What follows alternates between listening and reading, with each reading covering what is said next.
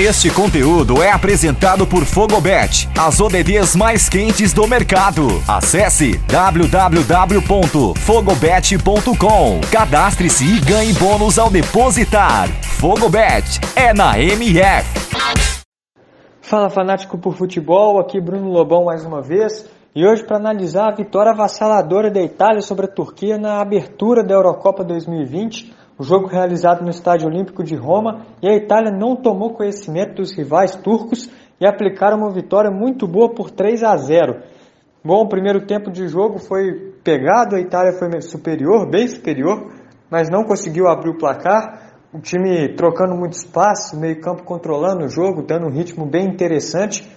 A Itália bateu, bateu, mas não conseguiu abrir o marcador teve um pênalti sonegado no finalzinho da primeira etapa e a Turquia ficou o jogo inteiro atrás, na defesa, né, buscando uma bola, jogou fechadinha no 4-1-4-1 né, na fase defensiva, né, buscando fechar os espaços da Itália. No primeiro tempo até funcionou, embora tenha tomado uma pressão muito grande, mas não sofreu gols. Né, a Itália foi para o vestiário zerada e a Turquia não encontrou a bola que precisava.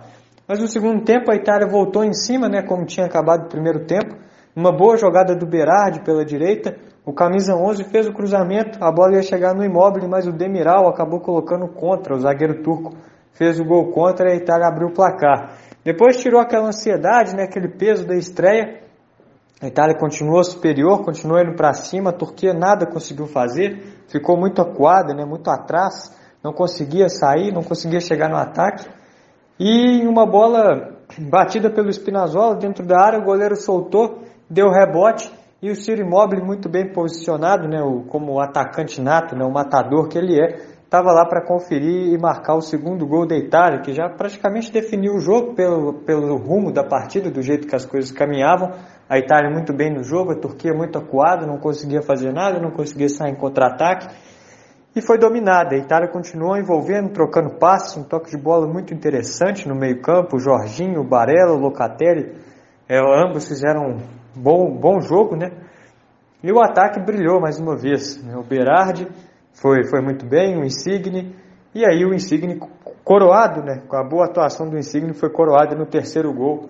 A roubada de bola no campo de ataque, o Immobile tocou e o Insigne bateu, deu uma chapada de direita muito boa, muito bonita, um belo gol da Itália, o terceiro para fechar o caixão do jogo. A Turquia não conseguiu finalizar a gol, passou 90 minutos sem um único chute na meta do Donnarumma. E a Itália né, dominou, avassaladora, muito bem no jogo, conseguiu impor muito bem o ritmo. É uma equipe muito equilibrada em todos os setores do campo, tem uma defesa muito forte, um meio-campo da Itália primoroso e o ataque também sabe produzir muito bem. Três pontos importantíssimos de afastado de gols, arranca na frente, né, a liderança do grupo A garantida. E a Itália, que é uma seleção pouco cotada, pouco falada, né?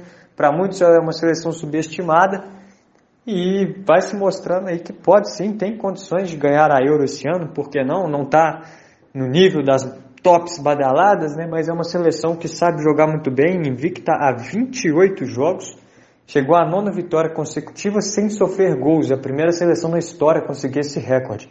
Então uma seleção muito sólida, muito consistente do Roberto Mancini, e a Turquia agora vai ter que se planejar, né? rever muitos conceitos, vai ter que voltar jogar agora contra a Suíça e País de Gales, os dois jogos que restam, e tentar a classificação, né? Já larga mal, porque o saldo de gols é importante nessa, nessa Euro, né? Os terceiros colocados passam os quatro melhores, terceiros de seis.